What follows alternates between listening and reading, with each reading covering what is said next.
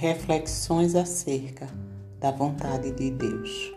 Muitos têm buscado, no ato de ouvir a vontade de Deus, uma satisfação pessoal e emocional. Querem, ao ler a Bíblia, ter a sensação de degustação, de admiração, que lhe provoque apenas conforto para os seus problemas ou lhe traga alegria e boas emoções como se estivessem lendo um livro de romance ou como se a vida fosse uma novela, sempre com um final feliz. Na Bíblia, encontramos várias situações onde Deus fala com seu povo, mas vamos ilustrar nossa reflexão com a história do jovem Samuel, narrada no livro de 1 Samuel, capítulo 3.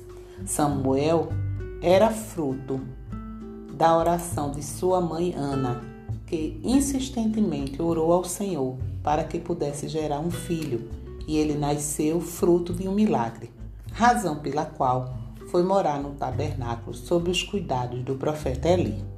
Samuel era especial desde a infância.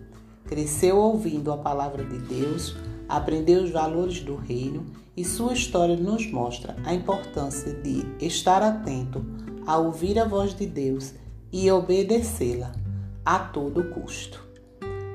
Para ouvir a voz de Deus, é necessário que se desenvolva um relacionamento íntimo com Ele, através de uma vida de oração, de leitura diária da palavra, desenvolvendo uma vida de santidade, para que o Espírito Santo habite em nós e possamos identificar a voz de Deus, como as ovelhas identificam a voz do seu pastor.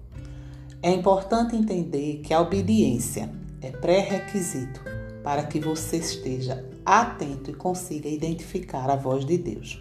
Como Samuel, devemos guardar o nosso coração e não temer ao ouvir os desígnios de Deus para as nossas vidas, e não temer ao ouvir as missões que Deus nos determina, como determinou a Samuel dizer ao profeta Eli que Deus faria o que faria, o que decidiria diante da vida dele e de seus filhos.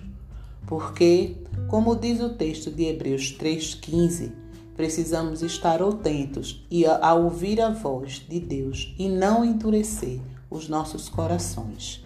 Meu nome é Elizabeth Medeiros, sou estudante de teologia do Seminário Teológico Nazareno do Brasil, Polo Recife membro da Igreja do Nazareno em Boa Viagem.